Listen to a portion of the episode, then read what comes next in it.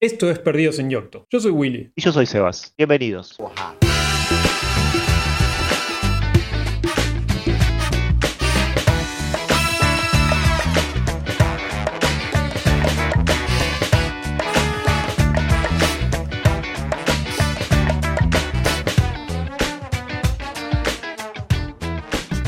Sí, se me acaban de ¿No es salir más? los auriculares. Esto es un desastre.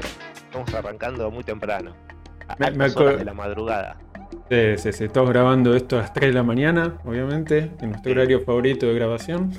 Sí, porque tenemos un público que está deseoso de recibir nuevos capítulos y nos están exigiendo. Hay muchos comentarios, demasiados que tantos no podemos leer. No, no podemos que- responder, no llegamos a leerlos, estamos este, realmente saturados. Todas las redes Sí. sociales explotan. Así que Explotan, sí, dijimos, sí, sí. tenemos que grabar esto ya, ya mismo. Y nos levantamos a las dos y media para grabar las 3. para grabarlo, ¿sí? en la tranquilidad de nuestros hogares.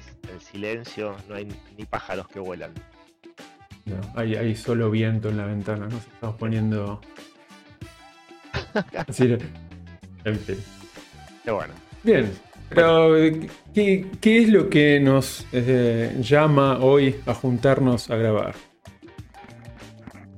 Lo que nos llama a juntarnos es una película llamada Jojo Rabbit de, gran Taika Waititi del año 2019, si no me equivoco. Y si nuestros machetes y apuntes dicen lo correcto. Eh, Taika, que es eh, un director neozelandés, eh, supongo que debe ser. No, está también eh, Peter Jackson, el del Señor de los Anillos, Sí, claro. Lord of the Rings, y creo que ya está. Ahí terminó la lista de la gente, digamos, de los Bueno, conocidos. De los mainstream, sí. de, los kiwis mainstream. Eh, y con actores igualmente súper conocidos estadounidenses como Scarlett Johansson, eh, Sam Rockwell, que yo lo tengo en la gloria. Sí. Eh, está también Taika. Stephen Merchant, Y también Pero- está Taika Waititi, también actúa. Taika mismo, exactamente. Y el protagonista que la rompe en la película, la rompe el, el pibe ese. Le voy a decir el nombre que lo tengo acá enfrente, que no lo, no lo sabía, pero bueno, vale la pena mencionarlo porque la verdad que se lo merece el pibe, un fenómeno. Se llama Roman Griffin Davis. Sí.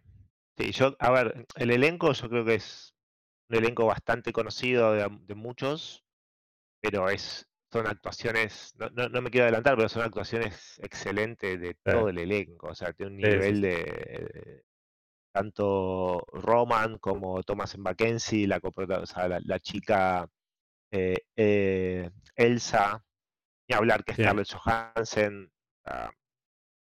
eh, Al- al- actuaciones históricas. Sí, sí, sí, muy El, el amigo de él también, es eh, que, el, que el personaje se llama Yorkie. Yorkie. Muy bien el chico este. Yates, o- sí, se llama, creo. Ah, Sí, sí, sí, no. To- to- ta- están en un nivel muy alto todos los actores. O sea, es increíble lo- los personajes de la Gestapo. Bueno, ya iremos co- comentándola. Pero de, de qué va la película? Así como.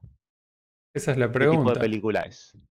Bueno, es una película que es una parodia, comedia, dramedy, como se les dice ahora, eh, de eh, la Segunda Guerra Mundial, de, digamos, los el reclutamiento de niños para la guerra en Alemania, eh, de los nazis, y, y es lo que pasa, digamos, en, en la cabeza de un niño, creo que tiene 10 años él, 10 años, sí. con todo el entorno y todo el contexto de la, de la Segunda Guerra. Eh, que tiene como, digamos, amigo imaginario a Hitler. Hitler. Sí. Eh, y arranca por ahí, ¿no? Ya con, con esa consigna uno se da cuenta de que no va a ser una cosa normal, entre comillas. No, es, o sea, es un poco lo que sí es una parodia al nazismo, a, a- a- a la- a lo absurdo y a, que, que- que es el nazismo, la guerra, que tiene que ver un montón con, con toda esta propaganda eh, nazi que decís, o sea, toda esta idea de, de- de los judíos y cómo todo eso está visto a través de un niño, porque la película está vista a través de los ojos del nene de 10 años. O sea, siempre estamos eh, nos cuenta y, todo lo que nos va a contar la película es a través de sus vivencias y sus relaciones con su madre, con, este amigo imaginario que, lo encarna Taika Waititi, que es increíble, todas las escenas de ellos dos son de un nivel... son lo mejor de la película. Sí, sí, sí, es una cosa que es increíble. Eh, si ya cuando, si comparas una película de Hitler, me acuerdo con La, Caída. la Caída. Eh, ahí tenés un Hitler obviamente más real. Este Hitler por momentos tiene la potencia y la verborragia y esa locura, pero un nivel de comedia y de parodia increíble. Y, el contrapunto entre ellos dos es de lo mejor de, la película. Es sumamente interesante. Diría que eh, sería interesante, mira, es algo que no pensamos, podríamos hacerlo para el próximo, no sé, para algún momento, pero todos los distintos Hitler que fueron encarnados en el cine, porque este, este, obviamente es particular, el de la caída es el que más recuerda a gente, creo, pero hay muchos más. Hay, hay un Hitler, hay una película que creo que también es alemana, de eh, como que Hitler vuelve a la vida en el presente y cómo va reconstruyendo él todo su poderío, digamos, haciendo propaganda, termina en la televisión, hablándole a la gente y construye un séquito nuevamente. Es este, digamos, muy en la consigna de, de Wave, la, también alemana, de ese experimento que hacen en, la clase. ¿Qué pasaría si el nazismo volviese? Después hay Hitler, como por ejemplo en The Preacher, la serie de televisión, que hay un Hitler que, que baja al infierno es, muy interesante porque es un personaje que da para muchas cosas, le de Tarantino. Da para muchas cosas y, cómo fue, digamos, representado en varias películas. Estaría bueno, es una capitulación de eso. Pero bueno, no es lo que estamos haciendo Vamos a anotarlo, no. Este Hitler, eh, bueno, es, muy particular, es, digamos, es eh, agradable al, espectador, este, este Hitler que está haciendo Taika. Bueno, claro, es empático. Claro, te iba a decir eso. Tiene una parte empática, o sea, todas las primeras partes, eh, los primeros 20 minutos, que es como un poco este reclutamiento y, que te van contando que es una especie de campamento para niños, para adoctrinamiento de la guerra y lo que tienen que hacer y, les enseñan que es bastante, toda esa parte es bastante graciosa porque les enseñan cómo disparar, cómo tirar cuchillos y, y sobre todo eh, la descripción del judío, o sea, cómo es el judío, eh, que tiene cuernos, que hay un montón de cosas que claro, lo ves bajado la línea de un chico, de un nene de 10 años, y, es muy gracioso, pero en un punto tampoco dista mucho de la realidad y, del discurso real que, tenía el nazismo frente al resto de, frente al judío. Entonces es, es, es interesante cómo, cómo, se ve, cómo se, se comparan esas cosas. Sí, está, eh, eh, está buenísimo. Y, y, no me atrevería a decir no solamente el nazismo con los judíos, sino que cualquier otra dictadura o totalitario o gobierno totalitario que necesita que, que, la gente lo apoye, discrimina siempre al distinto. ¿no? En este caso son los judíos se aplica a cualquier otra cosa. Esto es un recurso que se usó durante toda la humanidad para mil veces. Hay una parte de la película, claro, que habla de cuando están casi, bueno, de, los, hablan de los rusos y también describen a los rusos como diciendo son peores que los judíos, como diciendo son más malos que los judíos. Entonces siempre hay alguien peor. Y hay alguien que está en contra de lo que yo pienso, bueno, lo voy a, lo voy a exponenciar y lo voy a exponer de una manera que va a ser más terrorífica. Eh, e, es muy interesante. Sí, sí, sí, es, muy interesante y, está muy bueno cómo lo trata Taika. Con, esa, eh, digamos, ese tono paródico, ese tono de, comedia sin pasarse, ¿no? a mí lo que me gusta eh, de este tipo de películas, y, en particular como lo hace Taika, a veces se pasa, como en Thor, Love and Thunder, según mi perspectiva, pero en general, digamos, de eh, infantilizar un poco a los personajes, pero en el punto justo, ¿no? Que no se pase de rosca como para, mm, digamos, que, quede como una estupidez. ¿no? que tiene pequeños atisbos, eso de, sí, lo que torpeza, ese tipo de cosas. Lo que pasa es que como para mí está focalizado atrás de un chico de esa edad, claro, o sea, llega a ese límite de, de, de, de- no, no de estupidez, sino de, comedia o de, de- o sea, Sí, pero en los personajes adultos también. eh, el personaje de Sam Rockwell, el personaje de, de esta chica, ahora no me acuerdo el nombre, la, la- una de la que era el segundo al mando de él, que es como, digamos, su... sí, de Rebel Wilson, la chica que... Esa, ella misma. Ah, Y el, y el que está el segundo al mando, digamos que es como su amor oculto, ¿no? porque es nazi, no puede ser gay, obviamente. Eh, tien- tienen también eso, tienen, tienen ese- esa pequeña cosa de inocencia, ¿no? Y de, de torpeza que es comédica, pero que no pasa del otro lado, al que sea, este, digamos, tan absurdo que ya no es creíble, que ya es pasa a ser goma, digamos, como lo decimos nosotros, en lugar de sí. Pero bueno, esto, es- esto, esto fue la intro, ¿no? Todavía nos falta hablar de la película. Creo que sí. Creo que sí, ¿no? Es que bueno, lo que pasa es que empezamos a hablar, eh, de hecho, claro, no queremos ni contarnos nada antes de, antes de empezar a grabar, porque si no es como que nos vamos dilatando las opiniones y, y siempre tratamos de, de no decirnos nada para ver un poco que en, en el vivo, en la grabación, a ver qué, qué sale.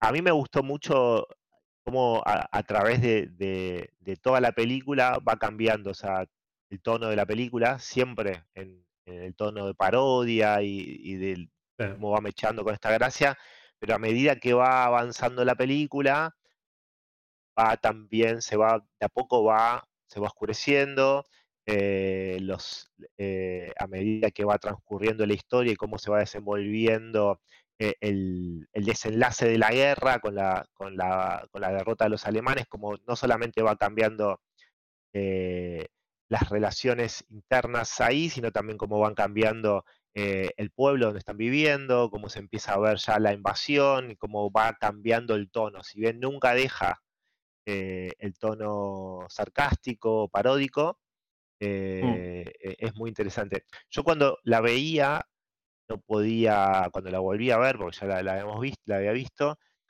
es- hay, hay otra película que habla del nazismo, que es La vida, la vida es bella, que es Bueno, iba a traerte a la. Exacto. y eh, claro, o sea, es un poco, yo me acuerdo de esa película, bueno, no me quiero remontar hace muchos, muchos años, cuando la vi en la universidad me la, la tuve que, que analizar. Es del 97 y creo que la vimos Claro. en esa época. Imagínate. Y la película está como separada en dos partes, una parte de comedia, que es toda la primera parte, y después la otra parte, que es la parte más, más cruda y demás. Y, y yo notaba como un contrapunto con, con esto, en- eh, eh, con estas dos películas, y era Es- bueno, interesante. Es inevitable, inevitable no hacer paralelismo con esa película. A mí me pasó también, como nos pasó el otro día también con otras dos películas. Pero a mí lo que me gusta de este tipo de cine es que agrega algo extra a solamente contar una historia. Eh, la de Benini a mí me encantó, obviamente, La vida es be- La vita bella. Eh, es- es preciosa, una película, es mu- muy, tierna, pero cae, a mi modo de ver, en, digamos, en hacer las cosas simples, ¿no? En decir, mostrarte las cosas bien, bien fácil. digamos. Esto es una parte triste y te muestra algo triste, te muestra una imagen colgada de la guerra, la miseria. Esto es una parte de alegre y te muestra él jugando con el niño. Que se- están bien definidas las cosas, está muy, muy directo el mensaje. Y a mí, me- o sea, lo disfruto, me gusta y todo, pero es- este tipo de películas, esta de Taika, agrega, agrega capas extra, agrega muchas capas encima de la simplicidad de solamente contarte algo puntual. ¿Ves? O sea, yo creo que de la forma que está tratada esta película, te muestra la miseria, te muestra la guerra, te, te muestra un montón de cosas, pero muy sutilmente. No a meterte un violín de fondo y una imagen de este, gente muriéndose de hambre y solamente produ- eh, No, tiene- buscando producirte algo. Te produce algo de otra manera. Te- te- te- te- los- el mensaje te llega de otra manera. Y a- y a- yo creo que es superior en ese sentido, en, en cómo contar una historia, este tipo de película. Pero sin desmerecer la otra, ¿no? Nuevamente No, no, no. preciosa. No, no pasa por, por desmerecer ni por comparar, sino era, era recordar algo que en un punto en cuanto a, concepto tenía algo que, algo que ver. Esta película está, eh, no digo que la otra no, pero está pensada el detalle, todos los planos, todas las... Ni hablar de que está filmada, musicalizada, porque la música es increíble. Eh, eh, en, cada momento, porque es una película que se toma el momento para, para que la música entre y, explote esas escenas. Eh, hay determinadas situaciones eh, o planos, vamos, ya por ahí vamos entrando a, una cosa, pero hay, escenas, la, escena de la relación entre él con la madre, con Scarlett Johansson, y esa relación de madre e hijo que tiene.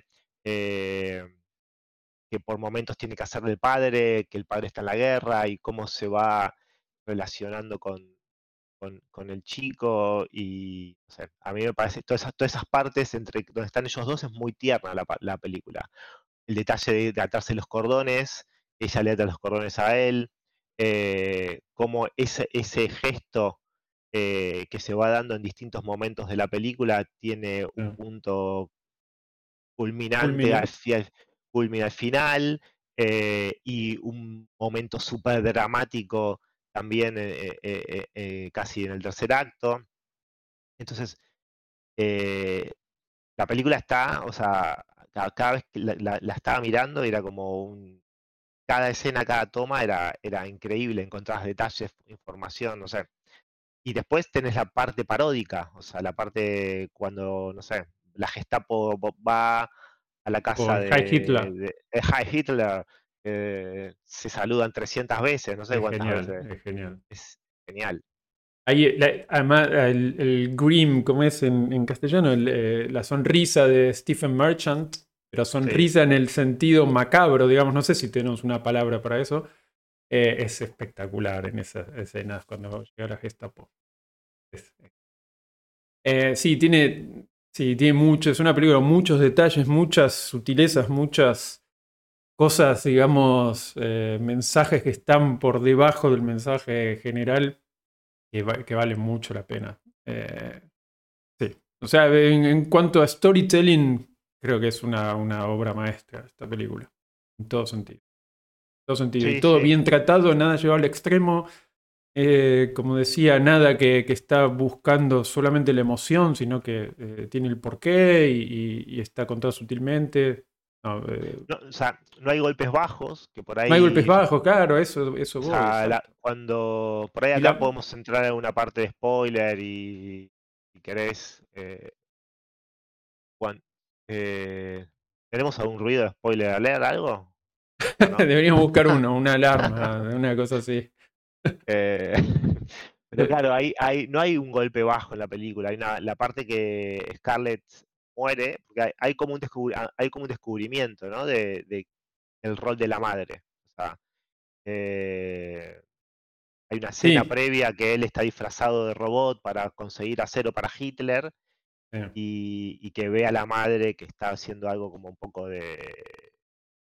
Eh, Sospechoso sospechoso, está dejando papeles en cuanto, claro, en cuanto a la resistencia, en contra del nazismo y demás, y ahí un poco empieza a ver eh, esta relación y pasa esto que, claro, la madre finalmente la capturan y la matan, y, la escena en donde él se da cuenta, o sea, ve a la madre asesinada, tranquilamente en otra película te la podrían haber mostrado cuando la matan, o y acá arranca con un plano de unas mariposas y que termina en el detalle de los, de los zapatos. Es, es algo, es un detalle que va, que va cosiendo toda la trama de la película. Entonces, eh, a nivel de guion, a nivel de historia, es increíble.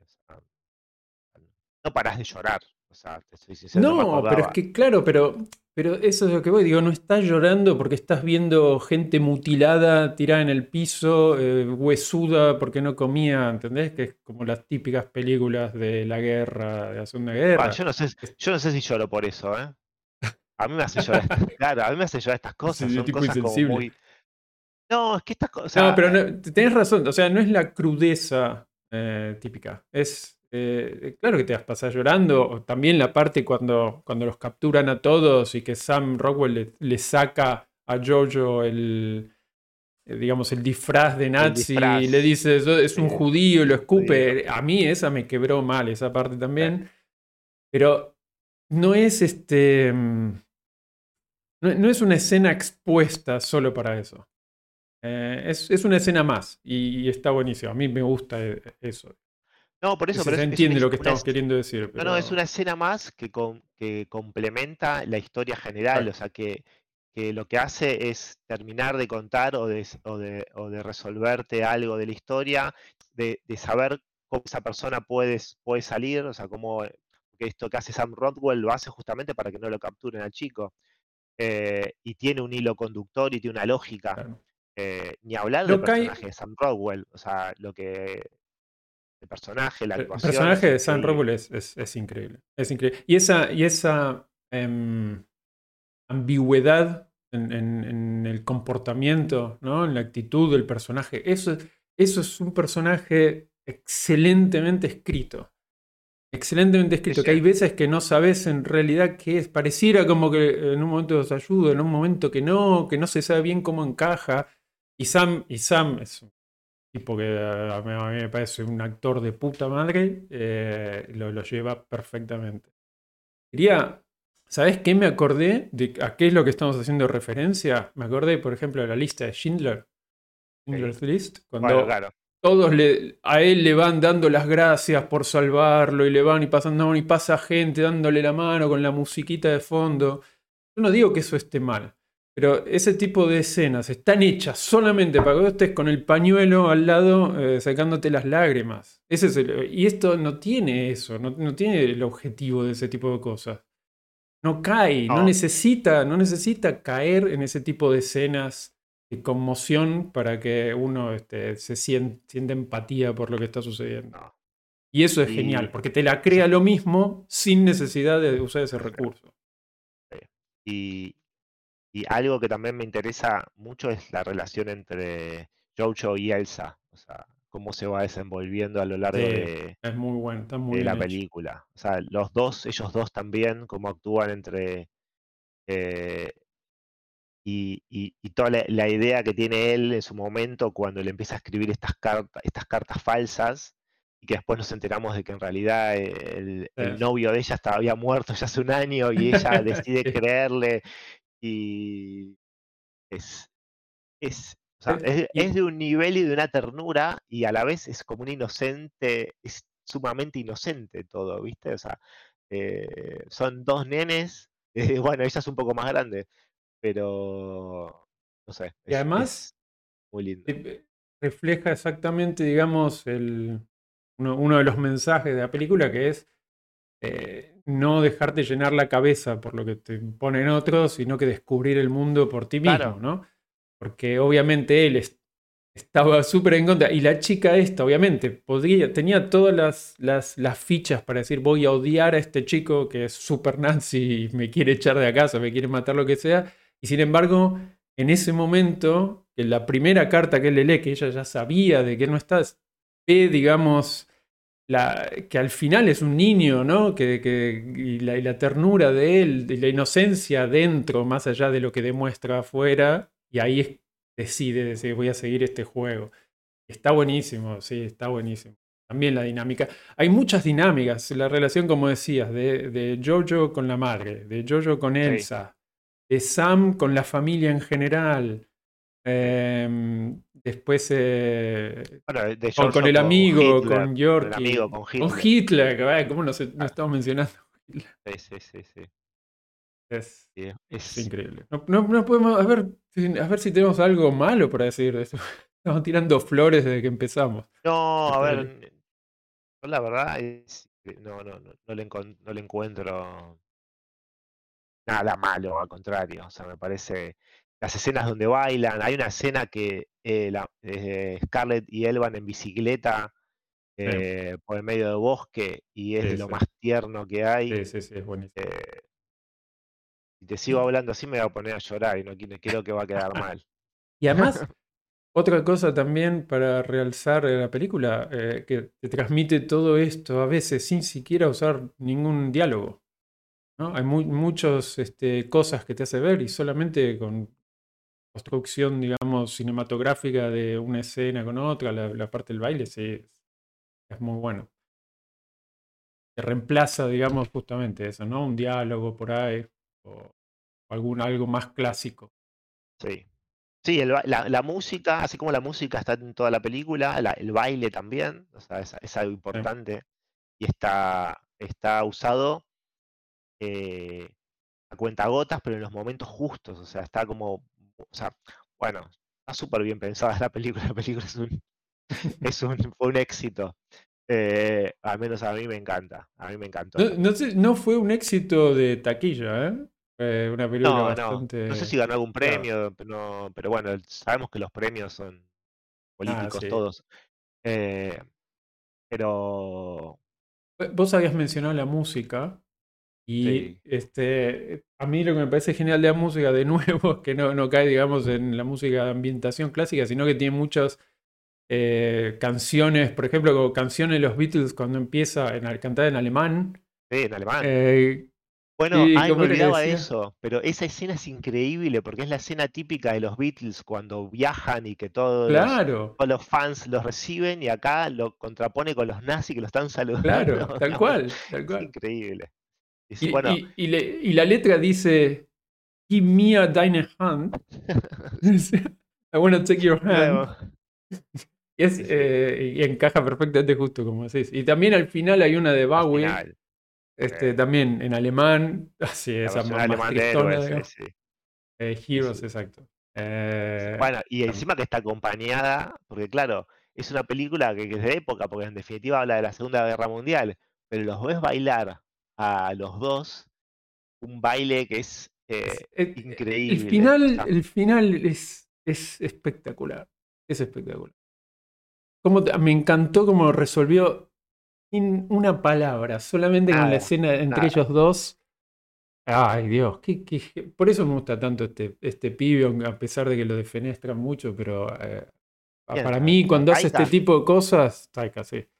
Cuando, cuando se pone a hacer este tipo de cosas en lugar de ir a, de super, que, me gustan las películas de superhéroes de él también. No, no, critiques a los superhéroes. No, no, no critico a los superhéroes. Lo que pasa es que a mí me parece que, que tiene tanta magia para dar eh, él que no quisiera que termine solamente haciendo Star Wars y Marvel, porque está haciendo bueno. todos sus proyectos futuros y todo lo que viene haciendo en los últimos años Star Wars y Marvel. Y, yo quiero que haga esto. No es que lo critico critico lo que hace con lo otro, es que quiero que haga estas cosas, ¿entendés? No, no, ya sé. De hecho, es, es rupturista en todo lo que hace, o sea, porque no vamos a hablar de películas de Marvel, pero las que hizo no tienen nada que ver con el, con el universo. Con Ragnarok cambió la ecuación. sí, sí, sí. Claro, es otra, es otra cosa. Entonces, yo, mm, claro, cuando ves una película de estas, esto es como empieza a ser como un, un abanico, no, o sea, como una tratás de empezar a hacer como una red, decir, bueno, Taika Waititi, ¿cuáles vi? Del, del, protagonista de, de, Sam Rodwell, ¿cuál vi? O sea, empezás a buscar todas las películas, porque claro, te disparan un montón de opciones todo ese tipo de, para, al menos a mí me pasa eso, no sé si al resto de la gente o a vos te pasa igual, pero de hecho no sabía, había dirigido un capítulo de Mandalorian, la vi de Mandalorian y ni me enteré. El último capítulo de la primera temporada es de él. Ok. Sí, dirigió varios capítulos de, de, series, también dirigió, bueno, capítulos de series de la que me gusta a mí, de Flights of the Concords, pero bueno, porque son todos kiwis ahí, era obvio. Eh, pero hay algunas otras series más también, varias series. Eso es muy común en Estados Unidos, digamos, que los directores que están surgiendo, los nuevos directores dirijan eh, algunos capítulos o algunos episodios de alguna. Bueno, y lo último creo que, quería decir yo era las, los diálogos entre él y Hitler, o sea, entre Taika y, Jojo, eh, que son, de, digamos, a veces se van al extremo. En un momento creo que el Jojo está preocupado porque la gente lo mira por la, las cicatrices que tenía en la cara y él le dice, that's a hideous physical deformity. Ay, me, me tiré al piso de la risa. Es, eh, es muy bueno la, el sarcasmo. Todo, pero, o sea, comentás los diálogos, pero después las partes visuales, o sea, a, medida que va avanzando la película, claro, están cada vez peor y, no tienen que comer. Y hay una escena que están sentados a la mesa Hitler y él comiendo, y él está comiendo un puré, que el nene apenas lo que hay, y Hitler se está comiendo una cabeza de, unicornio. Sí, la cabeza de unicornio, sí, esa es buenísima. y aparte, claro, eh, Taika le pone un nivel de, excentricidad al personaje, o sea, con su gestualidad, o sea, como sus desde sus movimientos y demás, que, claro, esa escena no, no hablan, o sea, los ves que están comiendo, la escena dura tres segundos, cinco segundos, no dura nada, pero, pero suma eso muchísimo. te enseña, te suma muchísimo, te suma muchísimo. O sea, esta es una película que Claro, cuando la vi, es más, la vi y yo la, tenía puntuada y cuando la vi, digo, tantos puntos, digo, claro, es espectacular esta película. Esta, película es súper recomendable. O sea, el que no la vio, eh, termine de escuchar el podcast y, vaya a verla. O sea, es. Increíble. Y es una película, a los que les gusta que las películas tengan un mensaje, que a mí no, por ejemplo, pero hay gente que necesita que las películas le digan algo. Esta película tiene miles de mensajes, miles. En un momento, eh, cuando explota, digamos, llegan los, los aliados a la ciudad y empiezan a tomar, ¿no? A matar a los nazis, qué sé yo. Está este, esta chica, Rebel Wilson, que le empieza a dar armas a uno, granadas al otro, y decir, a uno le da una y le dice, corre y abraza a los aliados. y, a, y al, a otro le da un arma, creo que es a Yorgi, que ahora hablo un toque de Georgi, Leonard me dice, anda a matar a todos los que son diferentes. Eso es genial. Digamos, es algo que, queda al pasar, queda al pasar entre muchas otras cosas y pasa muy vertiginosamente, pero el mensaje es, es, resume todo, digamos. Resume la guerra. Anda a matar a todos los que son diferentes. Eh, y el personaje de Georgi es, Yorkie, perdón, es, es espectacular en el sentido de que no le pasa nada. Yo le dice, estoy viviendo con un, con un Yu. Ah, qué bueno, ¿cómo se llama? No sé. Eh, este, se murió mi mamá. Uh, qué cagada. Mañana tengo que ir a tal lado. Está lo mismo todo el personaje, es muy bueno. Es muy bueno el personaje. Las actuaciones son muy, muy buenas. Y muy bien. Ah, una, una cosa que, que, vos me paraste antes de que empecemos a, grabar, que yo te estaba diciendo, es un gran descubridor de talentos, Taika. Porque tanto eh, Yorkie el, chico que hace como, como el de Jojo, que se llama de nuevo Roman Griffin Davis, son geniales. El, chico que hace Jojo la descose mal, es increíble, genial. lleva toda la, toda la película, o sea, todo el hilo de la película lo lleva a él. Y, otras películas que, que Taika trabajó con chicos que también que descubrió son, bueno, que después vamos a mencionar después, es Hunt for the Withered People, que también el protagonista es un niño y muy bien también o Boy, que es la primera película que vi de él hace muchos años ya. También el, protagonista es, este, muy bueno. Eh, tiene hasta ese talento.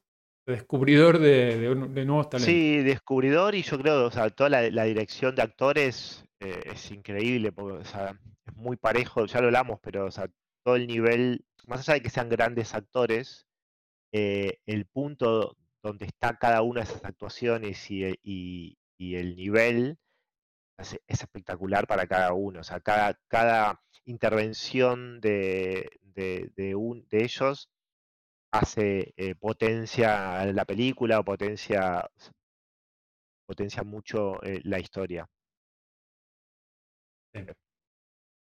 Bueno, quedémonos la baba un poco de hablar de esta película de Taika. Ah. y, y, lo que dijimos ya, para, como para cerrar, Súper recomendable, recomendable para chicos y para grandes. es un comercial. Recomendable para chicos y para grandes. Eh, véanla, véanla, de verdad. Véanla eh, y coméntenos a ver qué les pareció. Sí, sí, tengan paciencia porque, como decíamos, hay tanto mensaje, tanta cosa que, es difícil, digamos. Leemos todo, ¿eh? Leemos absolutamente todos los mensajes. Lo que pasa es que no nos da el tiempo para, para responder.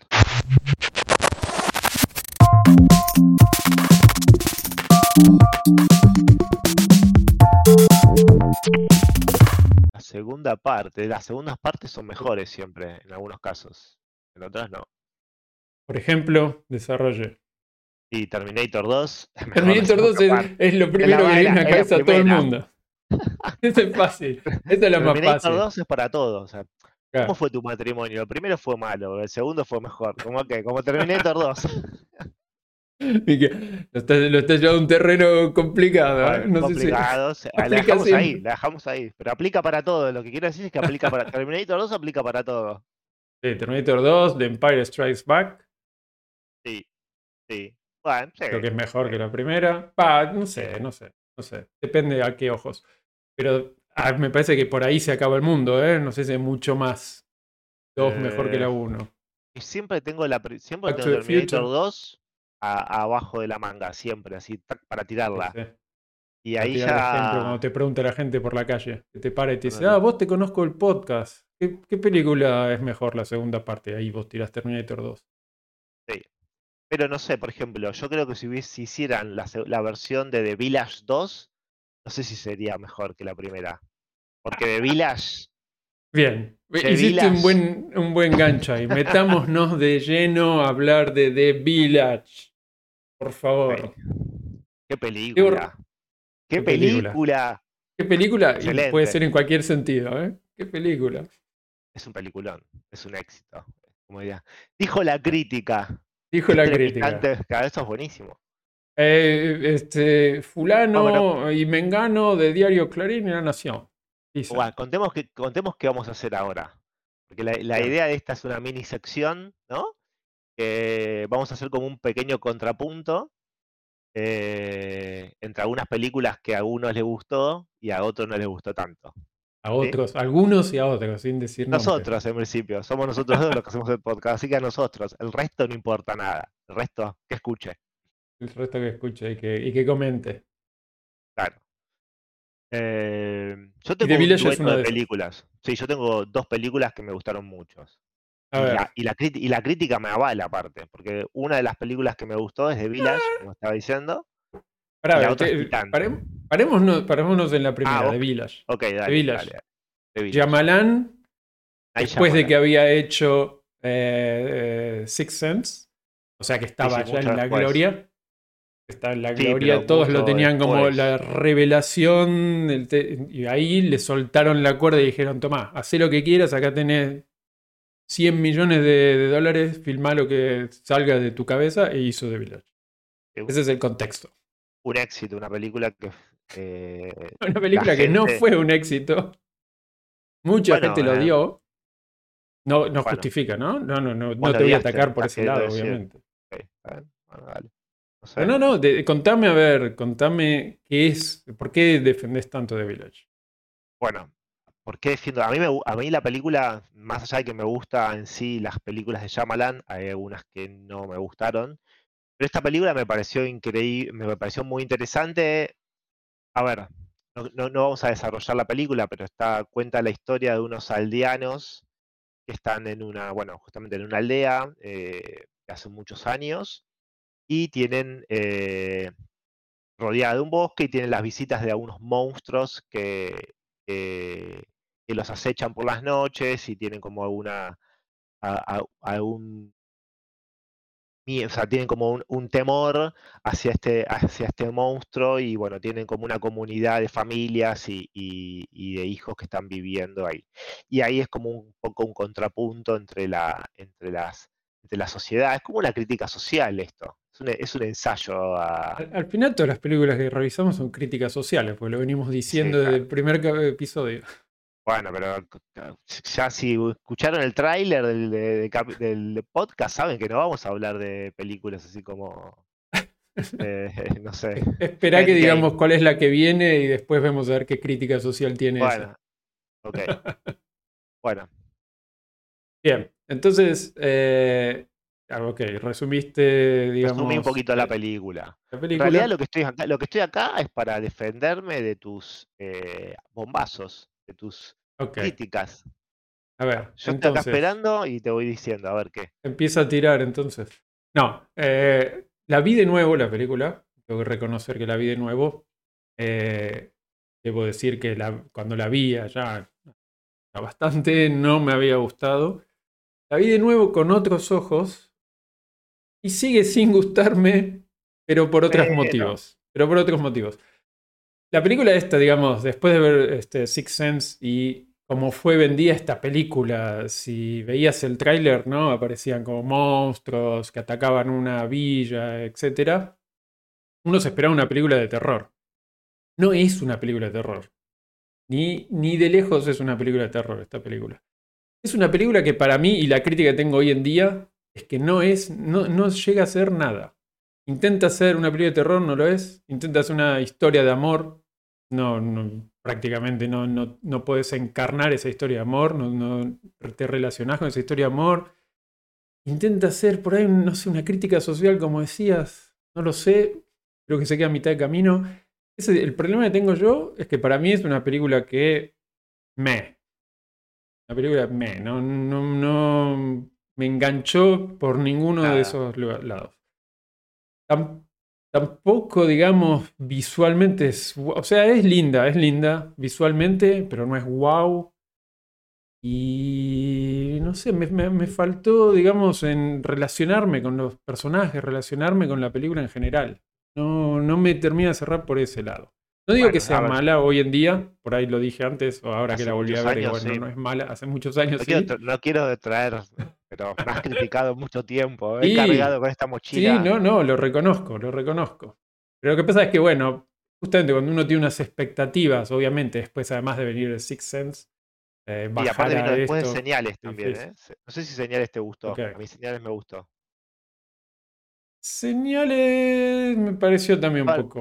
Convengamos que Shyamalan tiene. Las películas por lo general se desarrollan de una manera. O sea, tienen como una, un hilo conductor hasta que después tiene un, un golpe de timón, un cambio en el guion.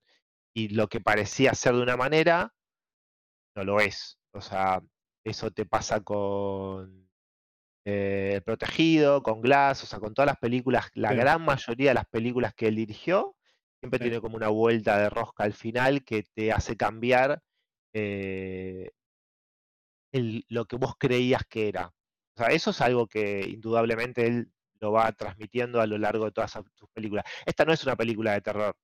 Tiene un poco de fantasía, es un poco de suspenso, ni siquiera un thriller.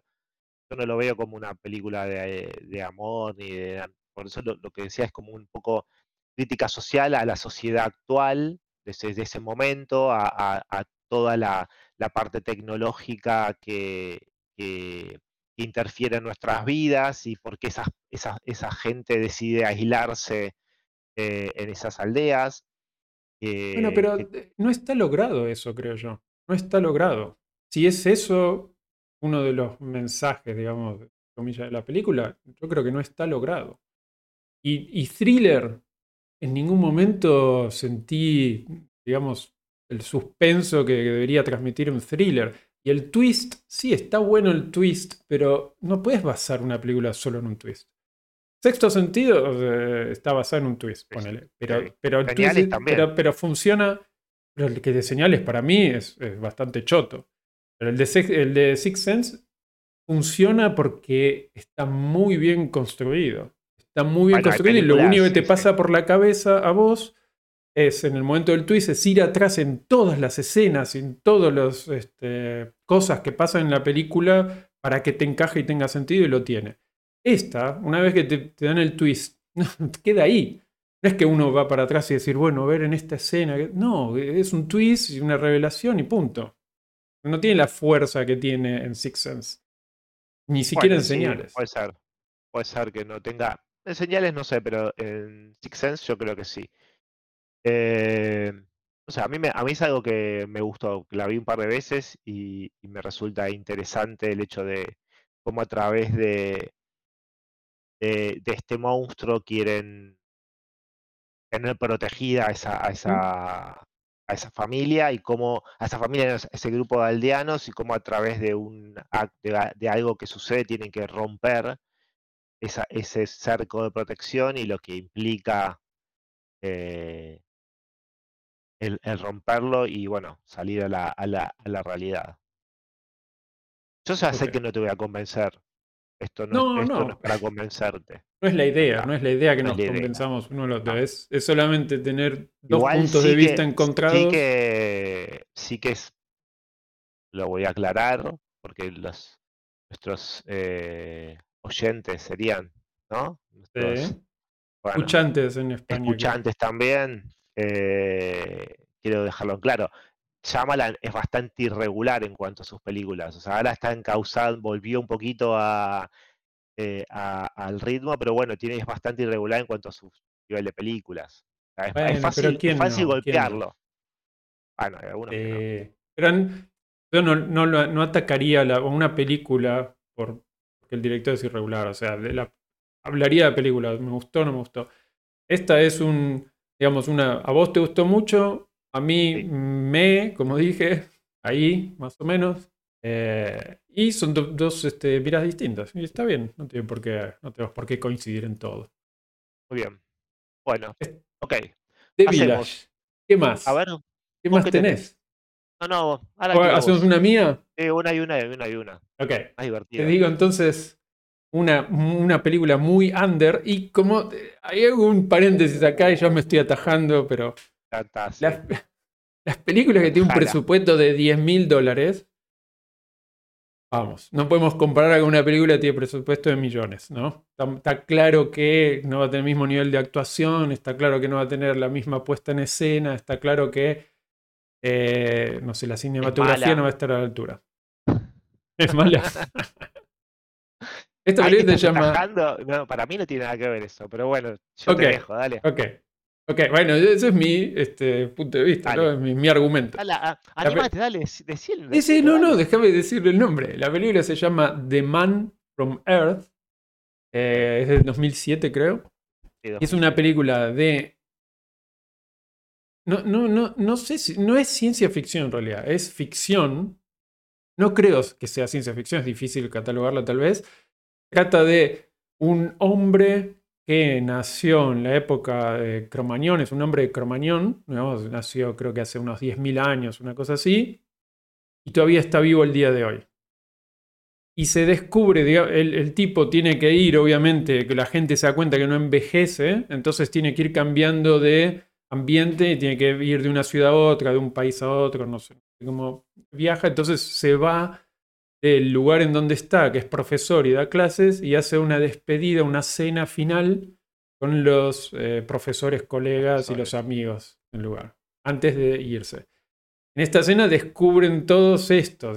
Obviamente cagué la película, el que la quería ver, se la cagué, pero igual vale la pena, digamos. Un favor para mí. Pero se trata, la película se trata, o sea, ¿cuál es el, kit, el, el kit del quiz de la cuestión de la película? Es los diálogos entre los personajes y el razonamiento de cómo una cosa sí puede suceder y si es verdad o no es verdad. Es una disputa. Para mí es un ensayo. Es un, ensayo, que si está escrito en 10 hojas, me parece interesante para llevarlo al cine me parece una pérdida de tiempo y que dure una hora y media me parece un abuso, un abuso de mi tiempo, parecía. O sea, esto es lo que para mí, ¿eh? No, me, no me mires así como tipo, no me destroces, no me destroces. Eh, es la, típica película de culto, que todo el mundo dice que es una película de culto. Eh, son como, es como, está hecha para cerebritos, para gente que le gusta así, es muy muy tipo, ¿qué pasaría si estamos todos los universitarios acá y, descubrimos de que en realidad yo soy un hombre de Cromarión? Bueno, una película este para mí. y juguemos este juego. Bueno, dale, sí, juguémoslo. Pero para mí es un ensayo, o sea, y es un si fuera un texto, un ensayo, un libro, ok, ¿Y por qué no una película? ¿Por qué, por qué no tiene, que porque visualmente no, tiene no aporta nada. O sea, es, algo que no aporta nada, más allá de que no tenga presupuesto. Yo discuto, ahí para mí eh, eh, Reservoir Dogs no tiene presupuesto y es, es una película increíble. Ah, vos me vas a decir que tuvo el mismo presupuesto Reservoir Dogs que esta. No, no, no, pero es una película que no tiene presupuesto. Esta tampoco tiene presupuesto. Eh, si, si hubiese existido un celular de los de hoy en día en esa época, hubiesen filmado un celular. Bueno, pero, es, pero por, por eso te digo, para mí, eh, eh, como película no tiene ningún aporte. O sea, está filmada mal. Los actores son de madera. el lugar es horrible, ni siquiera es la puesta en escena. O sea, nada. Entonces me decís, te doy este texto. Y me decís, mirá, mirá lo que escribí, Seba. Eh, wow, qué bueno, qué buena, qué buena idea. Pero hasta ahí llegaste. Pero, pero con tu argumento, o sea, yo entiendo de que no, no sobresale en ninguno de esos aspectos. Pero con tu argumento no podrían existir películas como las que recomendamos el otro día, por ejemplo, de eh, Querida, salí a comprar cigarrillos y vuelvo. Porque es lo mismo. Mal actuada, mal filmada, no tiene nada, No, una puerta de escena, es un ensayo lo mismo. no, ¿Cómo No no? coincido, no, no coincido, nada. O sea, es una película. Es una película eso- que ¿qué tiene de distinto que esta? En cuanto a, una los, las- habitación. los aspectos técnicos que dijiste vos. Una habitación. Y no Y porque la sea una otra son habitación. dos hay, habitaciones hay un de montón de una. películas que se hicieron en una habitación, pero no tiene, visualmente no tiene nada. Esta película la graban y te la, la escuchás en un podcast y decís, genial, ya está. bueno, Mientras vas con, caminando al con ese criterio, 12 Angry Men de 1957 de Sidney Lumet. Sí, Está grabada en a una habitación, con 12 hombres. Es una película que en Ah, IMDb tiene un ¿en 9 o serio? 9 y pico. ¿Me vas a comparar esa Es- película con esta? Por favor, No, no no insultemos te, a verdad, escuchantes. no te comparo la película una con otra, te comparo la- el contexto, porque vos me estás diciendo que porque es en una habitación, porque este, está grabada solo con diálogos ahí, a mí no me parece que eso sea... Es, es un tipo de película, The Lifeboat, The Lifeboat de Hitchcock. Está Sí. grabada en un puto bote, son cinco tipos, y es una hora y media de cinco tipos hablando en un bote, y que el bote ni siquiera estaba en un lago, porque estaba en un- una piletita de agua, en una bañera. No, no, yo lo, lo- No. lo que digo de que sea una habitación y demás es que es fundamenta más de que la película no tiene, o sea, no tiene nada, o sea, la historia es una, es, es- sí, es una idea interesante, o sea, ¿qué pasaría por eso? O sea, esto es eh, en, en la sala de profesores de la universidad, te sentás con tus compañeros de, Y te filmas. de cátedra y decís, ¿qué pasaría si en realidad yo fuera y todos entran en ese juego y es divertida? Yo entiendo que te guste, lo entiendo, lo entiendo perfectamente, pero Em, para mí bueno. no. Para mí el resumen mí es el no. siguiente. Es una película que no sobresale en ningún aspecto técnico, obviamente, pero es una película que es, para mí al menos, es en- no, no divertida, pero sí entretenida en el sentido de es un ejercicio mental de eh, ponerse esto. Podría ser un libro, un ensayo, un podcast, sí, pero bueno, es una película y es así. Bueno, es así. Hagan lo que quieran. ¿Quieren verla? Y después nos dicen Si les qué- qué gusta, si les gusta estos ejercicios mentales de eh, plantearse estas conundrum, me sale, no, no sé cómo sería. Eh, bien, véanla. ¿Cuál es la próxima tuya? La próxima mía e- es la ganadora de la Palma Dorada, eh, ojo, esta es el Oh, ancho de no. espada. No, ¿Ves por qué los premios no sirven para nada? Esta ganó Cannes, querido, así que ojito, porque acá ganó a la- ¿por qué? porque es belga francesa, por eso ganó Cannes. ¿Vos estás diciendo que hay corrupción en Cannes, en el Cannes- Festival de Cannes? Perdón, Ah, el, te- el Cannes ¿para tiene un dueño. Cannes es, es- es privado, es un tipo que es el dueño. Hace lo que quiere. Ya se sabe. Pero vos decís que... Ah, ya se sabía. ya se sabe. Ok, bueno.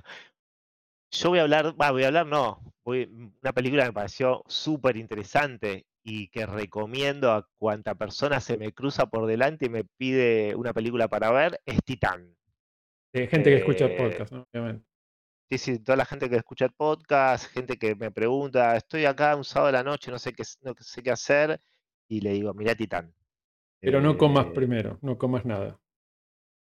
Mira, ¿Por qué? yo, ¿Por yo qué? volví, volví a mirar un resumen de Titán exclusivamente para tener la, la calidad, digamos, de, de frescura en la memoria para, para esto. Mientras Sí. estaba desayunando, me volvió a revolver el estómago como la primera vez que la vi. Y desgraciadamente estaba desayunando. Que Yo, a los que son flojos, digamos, de, de estómago, les diría, si van a ver esta película, no coman nada en ese momento. O por lo menos no estén preparándose comida.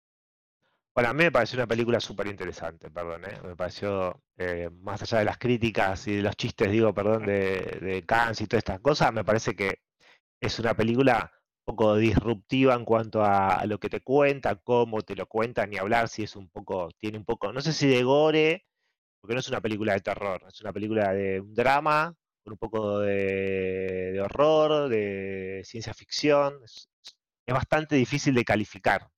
Pero en definitiva, si volvemos a, a- a- a los lazos eh, familiares, es una relación entre un padre y una hija, entre la búsqueda de... No, No te pero- rías así. no me la vendas así. La Claro. relación entre un padre y una hija. Te rela- mata a los padres. Los mata. Los padres se encierran en un cuarto y los prende fuego a los 15 minutos de película. ¿Qué relación entre padre e hija? Bueno, no entre ese, entre, ese, pa- entre ese padre, sino entre otro padre y otra hija. Da igual, no importa que sea tu padre o no. Es la relación entre, entre un padre y una hija. Aunque no X. sean biológicos. Era un X. padre X y una hija Y que se encuentran en el mundo.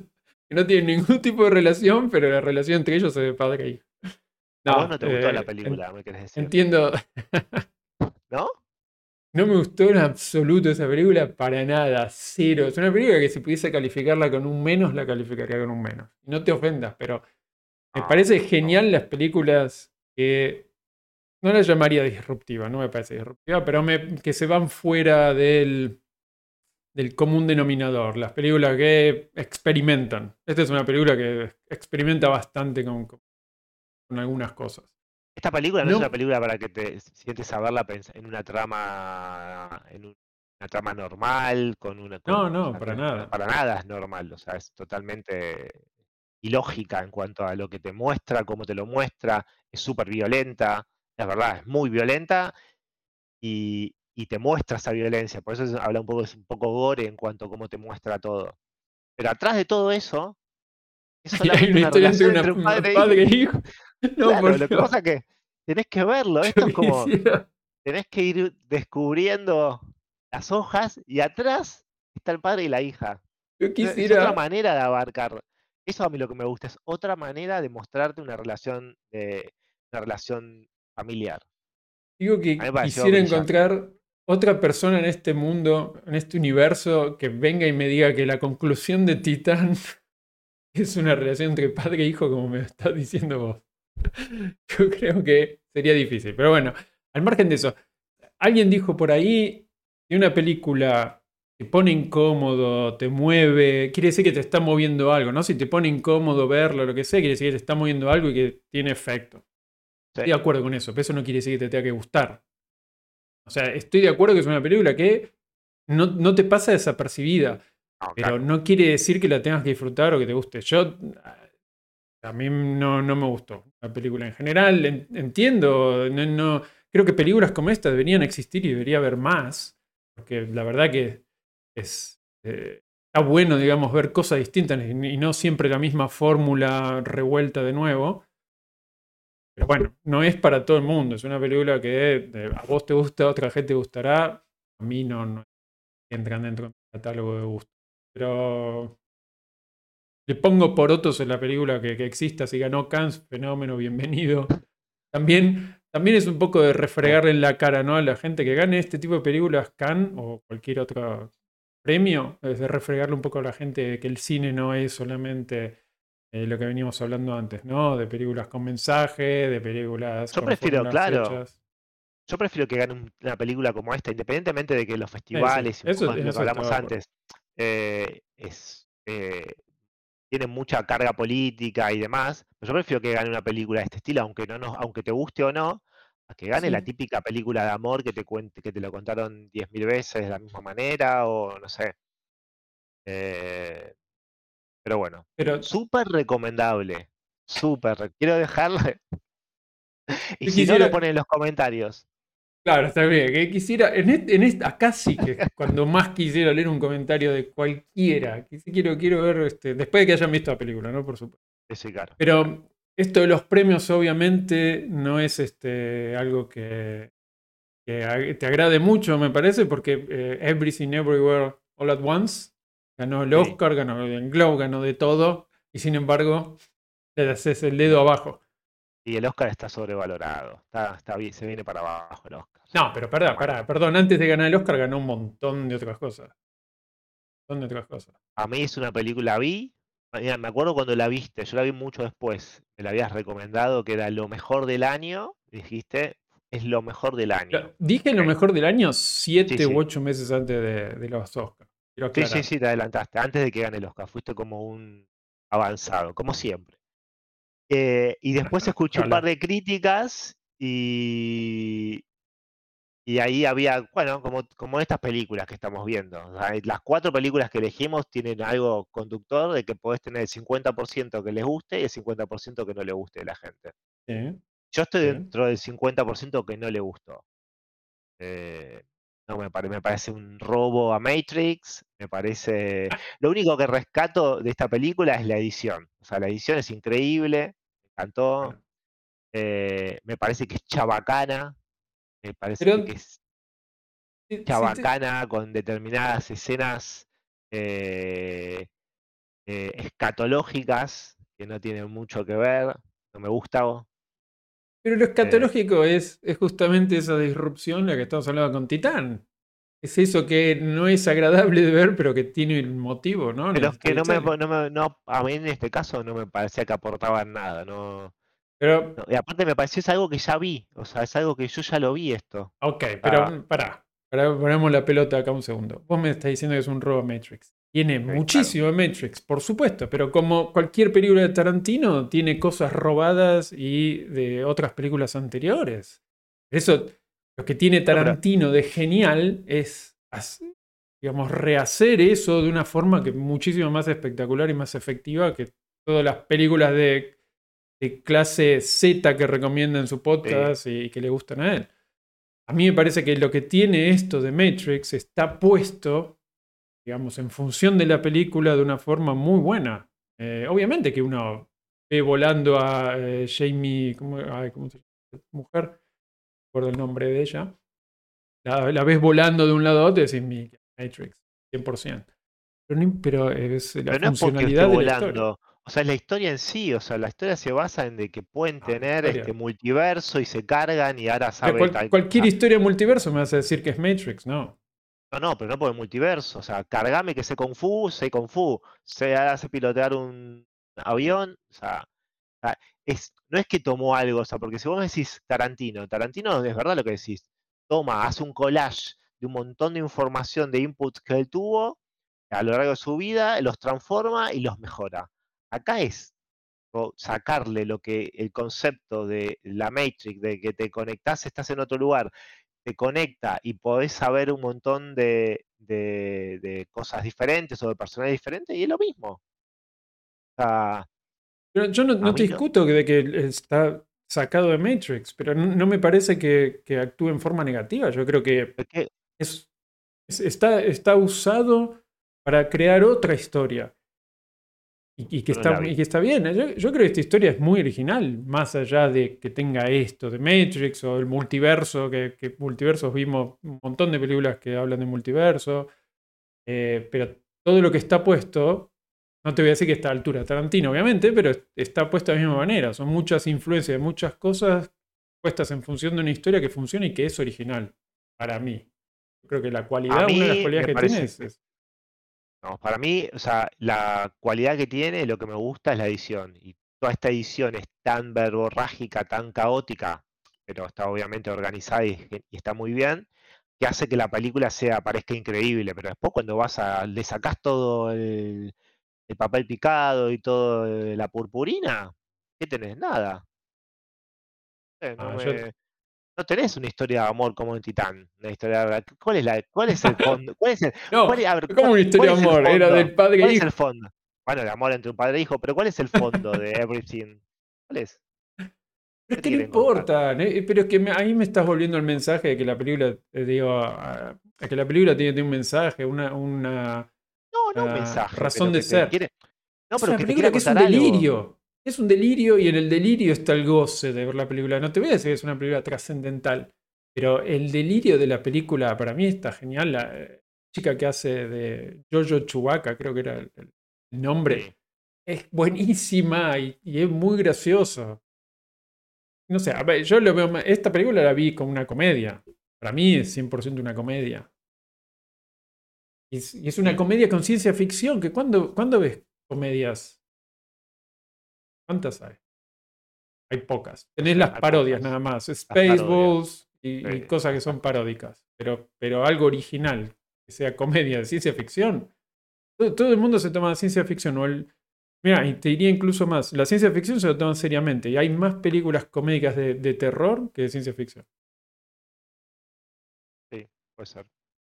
Por eso digo, creo que es un, un género que me gusta que se explote. Creo que debería haber más de eso. Más allá, si te, de nuevo, como con Titán. ¿Te gusta o no te gusta? Ok, pero debería haber más de esto. Por eso No, me parece eso que, le hayan dado premios está bueno que empuja, digamos, a ver un cine distinto y no caer siempre en lo mismo. Este, no tenemos que dar premios a 12 Years Slave No, todo el tiempo. eso- Tenemos que dar premios a estas películas que, que no, no, en eso sí, no, en eso, explotan el, el arte en, en todas sus formas. en eso sí coincidimos. Obviamente que en la búsqueda de, de- de este tipo de cine se pueden encontrar genialidades como Titán o este tipo de cosas. Pero. Pero están en la búsqueda de Estás algo. o picante, sea, hoy estás sí, picante, ¿eh? hoy estoy picante. Y la mañana a mí me deja, viste, como que. Te levantás, te Eh, levantás con sí. las armas, hombre de No, armas a ver, ahí sí estamos de acuerdo. Eh, yo prefiero, obviamente, que más allá de que le den premios o no, prefiero que hagan mucho más peli- este tipo de películas que, que, que- que tipo, el típico cine clásico y, y, no sé, de Green Book o, o ese tipo de, de- de películas. Pero bueno, hasta acá llegamos con, con esta nueva sección. Es que esa nueva sección que a- a- yo la disfruté, ¿eh? te digo. Poner los contrapuntos, este, es pareció divertido. Divertido. Al final siempre concluimos de que las películas hay que verlas lo mismo. Nos gusta uno sí, o al claro. otro. Bueno, sí, claro. Al cine hay que verlo para por lo menos saber que, si te gusta o no te gusta.